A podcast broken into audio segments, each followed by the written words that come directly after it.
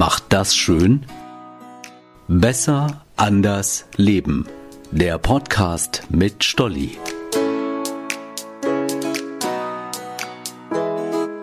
Hey, ich bin Stolli. In dieser Folge geht es um das Thema Zucker, beziehungsweise wie lebe ich ganz ohne Zucker? Ist das überhaupt möglich? Als Gesprächspartnerin habe ich Anastasia Zamponidis eingeladen. Die Moderatorin und Autorin lebt seit 15 Jahren zuckerfrei. Hallo Anastasia. Hallo, guten Tag.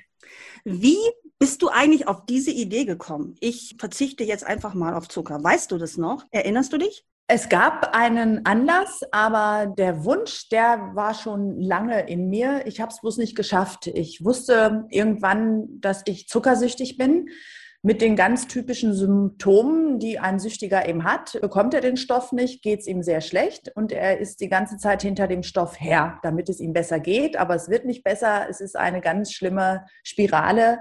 Und ich habe drei Jahre lang versucht, vor 2006 den Zucker aus meinem Leben zu verbannen und dachte mir, einmal im Monat lasse ich es zu. Wir Frauen wissen wann. Ja, dann dachte ich so, dreieinhalb Wochen mache ich aber ohne und habe dann auf Kuchen, Eis und Schokolade verzichtet.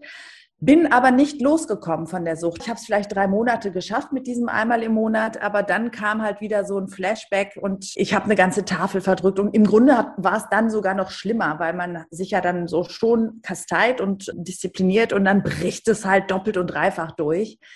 Was ich eben damals nicht wusste, ist, dass ja überall Zucker drin ist. Das heißt, ich habe ja die ganze Zeit nach wie vor einen gewissen Pegel an Zucker zu mir genommen. Und dann kannst du ja auch nicht loskommen. Du kannst ja einem Alkoholiker nicht heimlich jeden Tag so einen Shot Wodka in seinen Orangensaft geben und von ihm erwarten, dass er dann von seiner Sucht loskommt. Das funktioniert ja so nicht. Also habe ich drei Jahre lang nicht geschafft, was natürlich auch dazu führt, dass du dich richtig beschissen fühlst. Du bist ein Versager, du bist schwach, du bist undiszipliniert, du kannst es einfach nicht. Was ich nicht wusste, ist, dass es gar nicht meine Schuld ist, weil die Industrie, die Zuckerindustrie hat uns ja nie gefragt, ob wir jahrzehntelang viel zu viel von dem giftigen Stoff haben wollen. Wenn ich eine Zigarette anzünde oder ein Wodka trinke, kriege ich das mit. Aber wenn ich Gewürzgurken und Flips esse, da habe hab ich gar nicht äh, bewusst im Kopf, ich esse jetzt Zucker. So, und dann war ich bei einer TCM-Ärztin und die hat relativ schnell gemerkt, also ich war da wegen Nackenschmerzen, die hat relativ schnell gemerkt, dass ich völlig aus der Balance geraten bin und sie riet mir doch bitte mal auf den Zucker zu verzichten. Ich habe sie für verrückt. Ich muss ganz kurz reingrätschen. TCM, das ist chinesische Medizin, richtig? Genau, das T steht für traditionell. Traditionell chinesische Medizin. Ich habe eine alternative Schmerztherapie machen wollen für meinen Nacken. Und ja, sie merkte halt relativ schnell, dass mein Körper doch etwas aus der Balance geraten ist. Und ich habe sie natürlich erstmal für verrückt gehalten. Aber gleichzeitig meinte sie noch, eine zweite Regel kommt noch mit, sie dürfen nicht hungern. Und da fand ich die Dame schon wieder sehr nett. Wenn man das so hört, denkt man ja erstmal, oh, Diät, abnehmen, hungern. Aber genau das Gegenteil. Sie meinte, lassen Sie nur den Zucker weg, aber sehen Sie zu, dass Sie nicht hungern. Und da dachte ich so, okay, dann versuche ich es mal. Und äh, siehe da, das war der Tag, an dem ich es dann eben sein gelassen habe und dann nie wieder. Ja, Moment, aber genau was du sagst, es ist nicht so einfach, weil in Leberwurst ist äh, Zucker, in vielen Broten ist Zucker. Man weiß überhaupt gar nicht, wo es überall drin ist. Und von daher, das hört sich jetzt so leicht an, wenn du das so sagst, aber so leicht kann ich mir das nicht vorstellen, von jetzt auf gleich auf Zucker zu verzichten. Also meine Liebe, für mich war es nicht leicht. Für euch ist es leicht, weil ich bin ja jetzt da und rede darüber. Stimmt. Ja, und deine Bücher haben ja auch. Meine Bücher, ja, aber auch Instagram oder Interviews jetzt wie hier oder auch TV-Auftritte. Also ganz ehrlich, wenn ich 2006 äh, jemanden gehabt hätte, der mir das so ein bisschen vormacht und ein bisschen darüber erzählt, mir ein paar Tipps und Tricks gibt, dann wäre das viel einfacher. Zusätzlich, ich rede da jetzt schon seit fünf Jahren darüber öffentlich und meine Bücher sind ja auch Bestseller. Das heißt, das Thema ist so präsent, dass es mittlerweile auch in der Industrie angekommen ist. Ich falle aus allen Wolken, wenn ich irgendwo im Supermarkt bin und auf einmal lese ich zuckerfrei, ohne Zusatz von Zucker.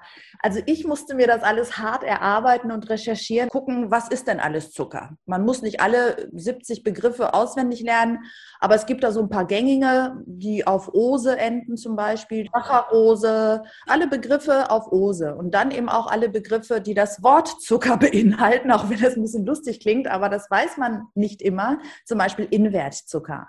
Oder Rohrohrzucker. Das ist alles Zucker, das sind einfach nur andere Begriffe. Erinnerst du dich noch an die Anfänge? Also ich kann mir vorstellen, weil du ja auch vorhin von einer Sucht sprachst, dass es von Anfang an nicht so toll für deinen Körper und für dich war, oder? Ich hatte den Vorteil, dadurch, dass ich eben so ein Zuckerjunkie war und das schon so viele Jahre probiert habe, dass mich die Tatsache, dass ich jetzt wusste, wie ich es mache und was ich tun muss, so euphorisiert hat, dass ich quasi in einem neuen Rausch äh, mich befand und die Entzugserscheinungen kaum mitbekommen habe.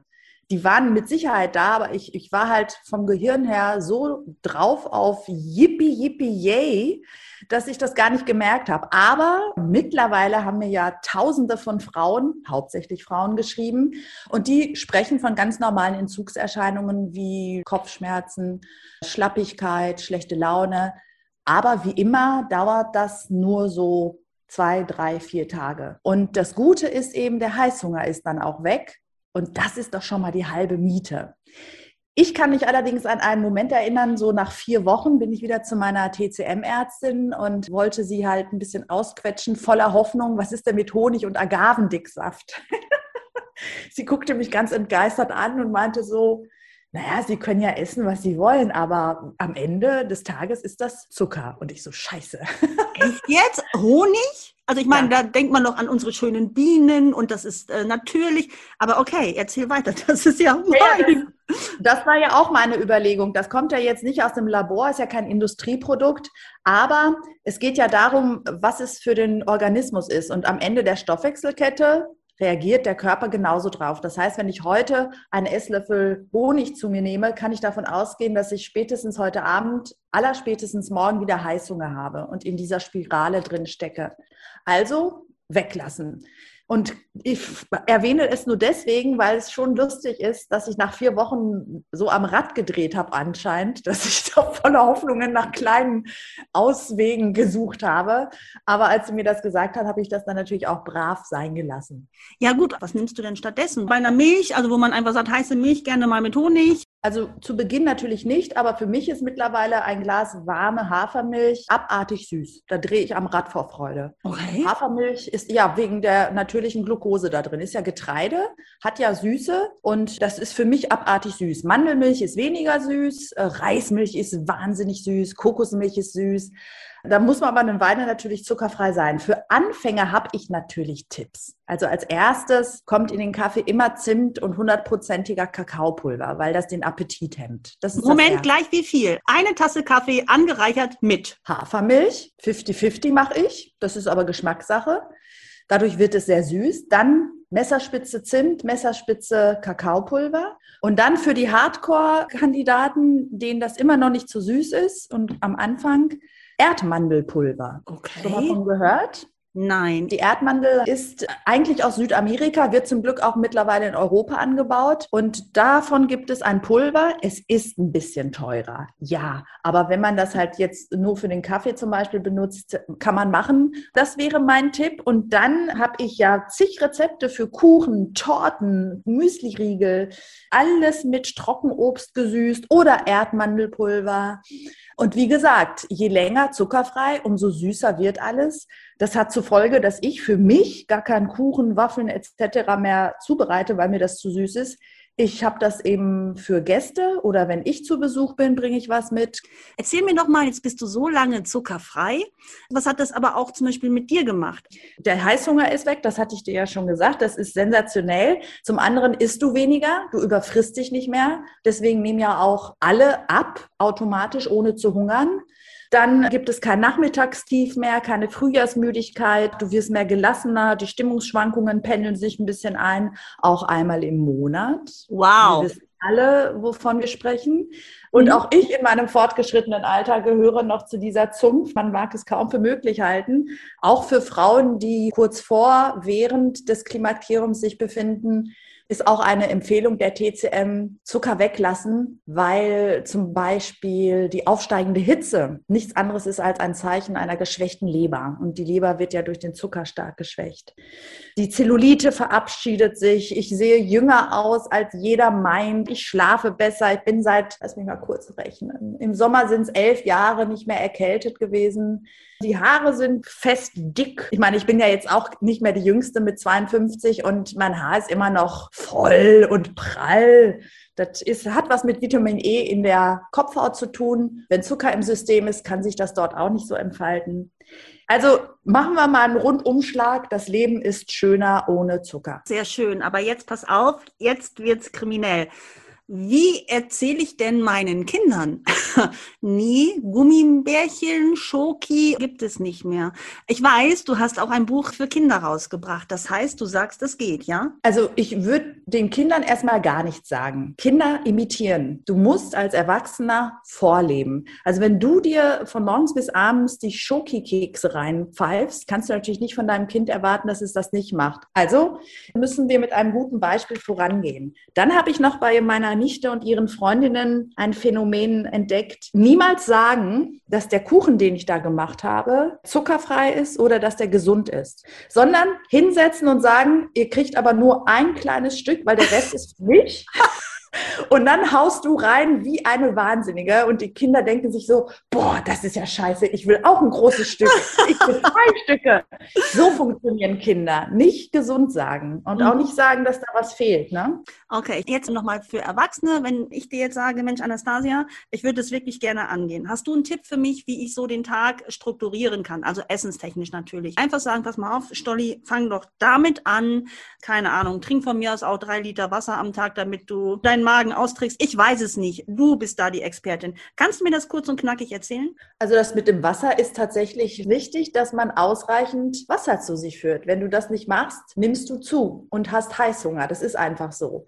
Man kann sich da auch hintrainieren. Wenn ich zum Beispiel morgens aufwache, merke ich, dass ich dehydriert bin. Das hatte ich früher nicht. Das ist ein Training. Also ich bin ja winzig und ich trinke meine zwei Liter und dann ist ja auch noch Wasser in den Nahrungsmitteln. Also mach das mal auf jeden Fall je nachdem, wie groß und schwer man ist, mindestens zwei Liter. Immer warm, niemals aus dem Kühlschrank. Das führt auch zu Heißhunger. Und wenn es geht, stilles Wasser. Das stille Wasser ist sättigender als alles andere. Jetzt gerade auch mit unseren Shutdowns und Lockdowns Nummer weiß ich nicht mehr. Dann höre ich oft so, dieses Spazierengehen kann ich nicht mehr sehen und hören. Tu es trotzdem.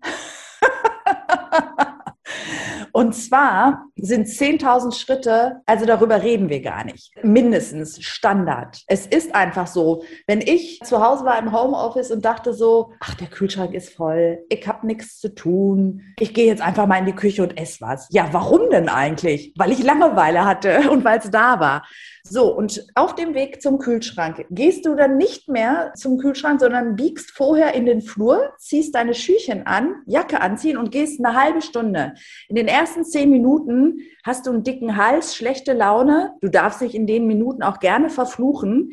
Nach 20 Minuten liebt ihr mich und in 30 Minuten schreibt ihr mir eine E-Mail, wie dankbar ihr doch seid, weil es funktioniert. Die frische Luft, die Bewegung, der Heißhunger verabschiedet sich, der falsche Hunger ist nicht mehr da, die Gedanken werden positiv. Es ist so einfach, es kostet nichts und auch mit Kindern und Beruf, du schaffst es. Du kriegst diese halbe Stunde hin. So, dann kennst du das Gefühl, wenn du ausrümpelst? Ja, natürlich, klar. Mhm. Fühlt sich gut an, ne? Ja. Ja. Und so fühlt es sich an, wenn du in der Küche auch mal ein bisschen einfacher wirst, ein bisschen reduzierst. Also dieses opulente Kochen, das konnte ich ja am Anfang auch nicht. Ich habe ja erst mit 37 angefangen zu kochen. Einfach mal reduzieren. Eine Schale Vollkornreis, eine Schale Brokkoli und dann leckeres, natürlich griechisches Olivenöl, paar mediterrane Gewürze, zack, essen. Einfach, lecker und das einfache Leben genießen. Das sind gute Schritte, weil man dann auch im Kopf so ein bisschen runterkommt von dem Ganzen. Und dann nehmen wir die Einkaufstasche und gehen einkaufen und freuen uns drauf. Aber ohne Schickimicki dann halt, klar, bei der Gemüsetheke kann man zuschlagen. Beim Fleischer, wenn ich da frage, Entschuldigung, ist in der Kinderwurst Zucker drin? Auch in der Fleischindustrie tut sich einiges. Man munkelt, es gibt sogar schon Aufschnitt ohne.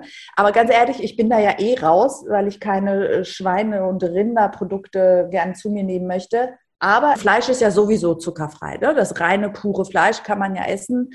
Auch Milch und Joghurtprodukte. Man muss einfach die Zutatenliste checken. Nährwert ist egal, weil da ist auch der natürliche Zucker drin, der stört nicht. Aber wenn in der Zutatenliste ein Zucker auftaucht, dann doch bitte wieder zurücklegen und gucken, ob es nicht eine Alternative gibt. Okay, dann hätte ich jetzt gerne noch ein Abendbrot, eine schöne Schnitte Brot, wo du sagst, nimm mal das und irgendeinen netten Aufstrich. Aber auch wieder gerne ganz einfach. Ja, also Abendsbrot würde ich jetzt tatsächlich nicht empfehlen, es sei denn, man möchte gern zunehmen, aber die Kinder dürfen ja. okay, habe ich jetzt gedacht, dass das okay wäre. Ja, aber oh, interessant. Natürlich ist es okay. Besser, besser du isst abends Brot als Zucker, verzuckert. Ja, also Brot äh, würde ich grundsätzlich zwischen 10 und 14 Uhr empfehlen, weil da unser Verdauungsfeuer am heißesten brennt. Und dann kann es auch nicht so absetzen. Weil ich bin ja auch keine Sportlerin. Ne? Also ich muss ja auch gucken, dass ich mein Gewicht halte. Ich bin jetzt auch nicht mehr die Jüngste. Stoffwechselpower reduziert sich von Jahr zu Jahr.